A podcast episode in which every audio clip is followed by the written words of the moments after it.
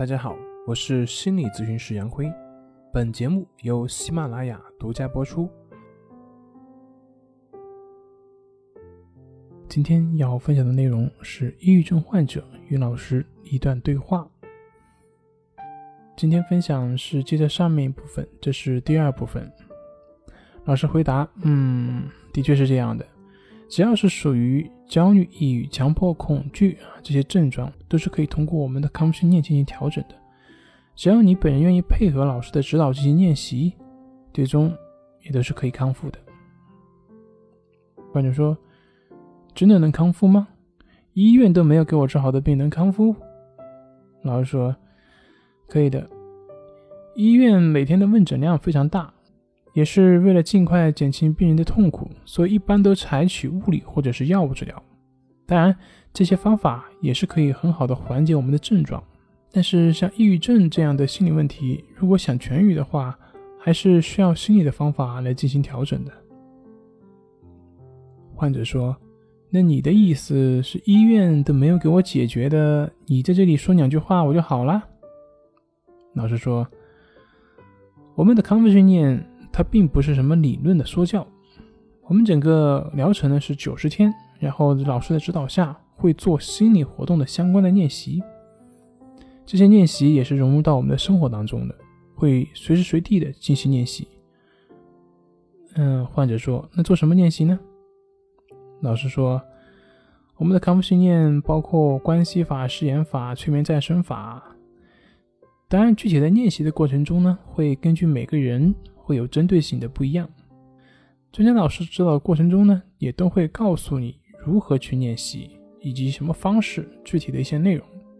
患者说：“做这些练习就能好了？”老师说：“是的，这个方法是李洪福老师从他自身自愈的过程中总结出来的。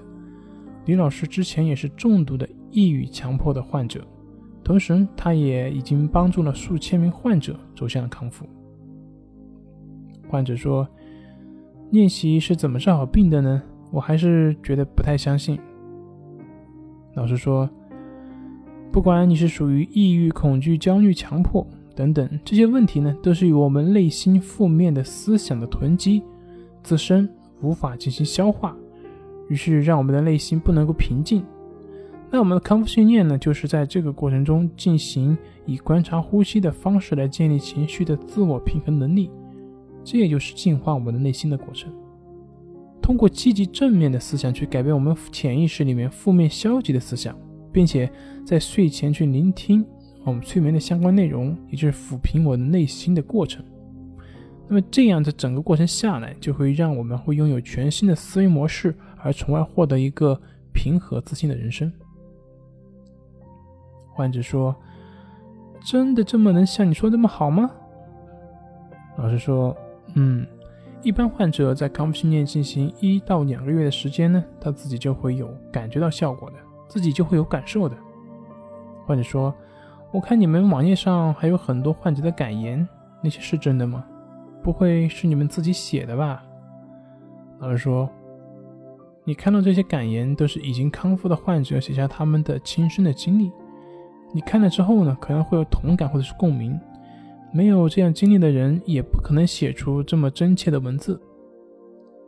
患者说：“请你不要嫌我啰嗦，我想问一下，你们这个方法真的好吗？”老师说：“是的，只要是属于我们的调整范畴，只要是你本人愿意积极的按照我们的老师指导进行练习，最终都是可以完全康复的。”患者说：“可是我现在还是觉得我特别痛苦，这真的不是精神病吗？”老师说，虽然抑郁症和精神分裂症都属于精神疾病的范畴，但是呢，这两者却是有本质的区别。抑郁症多是由心理社会因素所导致，那么会有人把抑郁症称作为现代人易患的心理感冒。在我们固有的观念中，精神病就是疯子，就是精神分裂的代名词。那精神分裂呢？它是除了心理社会因素之外，主要因素呢是家族遗传以及大脑的某些器质性病变的问题。所以说，抑郁症不等于精神分裂，也不会相互转化的。患者说：“那终身的康复训练真的能帮助我摆脱药物吗？我真的不想终身服药。老师说，你的心情我可以理解的。很多接受康复训练的患者也是跟你有相似的情况的。他们曾经服药，他们用实际的行动告诉我们，只要你去按照老师的指导进行练习，最后都可以完全康复，并且不用再服药的。